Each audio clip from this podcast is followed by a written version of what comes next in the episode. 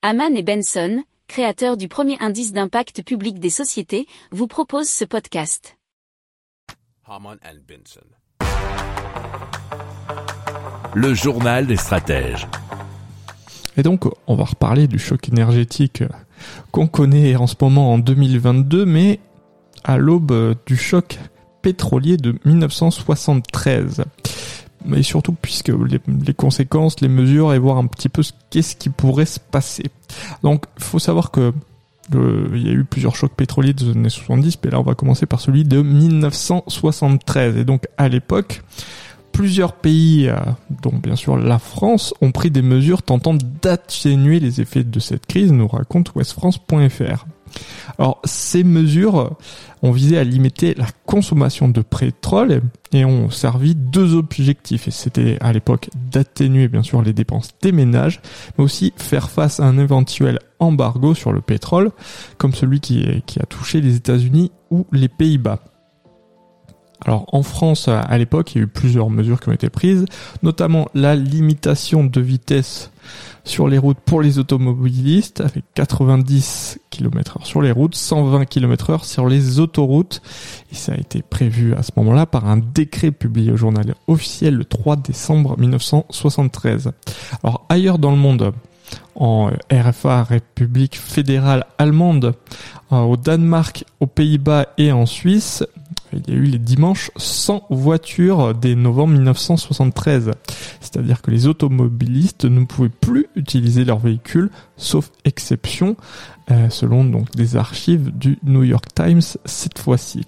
Alors un an plus tard, en 1974, paraît un autre décret relatif à la limitation de la température de chauffage de locaux, puisque la température ne devait pas dépasser les 22 degrés que dans les locaux affectés à un usage autre que l'habitation.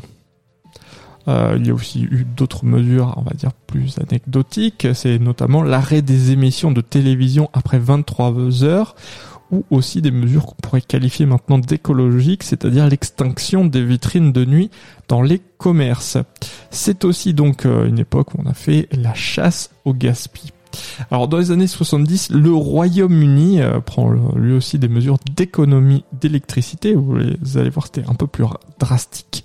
Pour les deux dernières semaines de décembre, la plupart des industries, les magasins et les bureaux n'auront droit qu'à 5 jours d'électricité. À compter du 1er janvier, leur consommation d'électricité sera limitée à 3 jours par semaine certaines industries grosses consommatrices d'électricité devront réduire leur consommation de 35%, et c'était dans un article de Le Monde du 15 décembre 1973.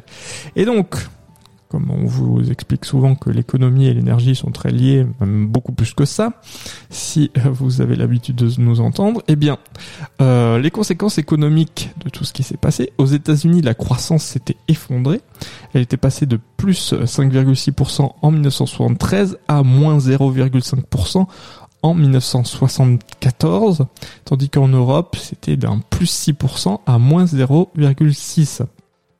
Dans le même temps, l'inflation aux États-Unis avait explosé puisqu'entre 1973 et 1980, elle passait de 2% à plus de 14%. En France, l'inflation était de 6,2 en 1972 et elle ira jusqu'à 13,8% en 1981. En France, la dette de l'État a commencé à s'envoler à cette période-là, en grimpant de 8,1 à 13,8% du PIB entre 1974 et 1979. Vous voyez bien que en plus de 40 ans, elle a augmenté de 100%.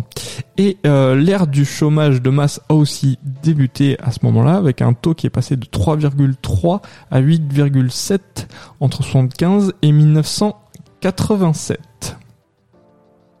Si vous aimez cette revue de presse, vous pouvez euh, vous abonner gratuitement à notre newsletter qui s'appelle La lettre des stratèges, LLDS, qui relate, et cela gratuitement, hein, du lundi au vendredi, l'actualité économique, technologique, énergétique, mais aussi de l'hydrogène, et puis de tout ce qu'on trouvera super intéressant pour votre vie. Pour approfondir ces sujets, abonnez-vous à la newsletter de Haman et Benson, et écoutez nos autres podcasts, que vous retrouverez dans les notes de l'émission ou sur notre site internet.